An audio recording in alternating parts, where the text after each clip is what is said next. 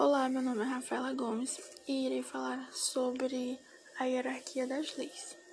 Sendo considerada uma das mais modernas e extensas do mundo, a Constituição Federal de 88 elenca os direitos individuais e coletivos dos brasileiros, com destaque à proteção da família, da cultura, dos direitos humanos, da educação e da saúde.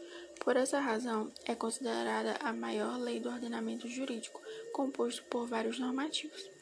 A hierarquia entre as leis é essencial para esse ordenamento, em especial para garantir o controle de constitucionalidade das normas ou para solucionar eventual conflito entre elas.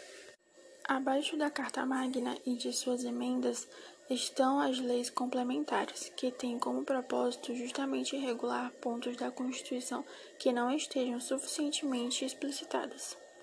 Na hierarquia das leis, ocupa uma categoria intermediária entre a Constituição Federal e as leis ordinárias.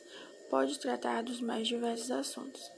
A Lei Orgânica da Magistratura Nacional, a Lei de Responsabilidade Fiscal e o Estatuto Nacional da Microempresa e da Empresa de Pequeno Porte são exemplos de leis complementares. As leis ordinárias ocupam o terceiro lugar no ordenamento jurídico brasileiro.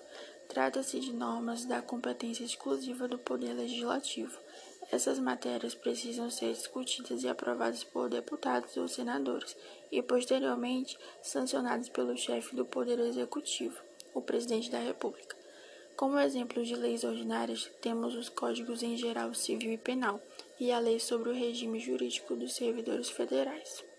As leis delegadas têm a mesma hierarquia das ordinárias, são elaboradas pelo chefe do Poder Executivo a partir de delegação do Congresso Nacional.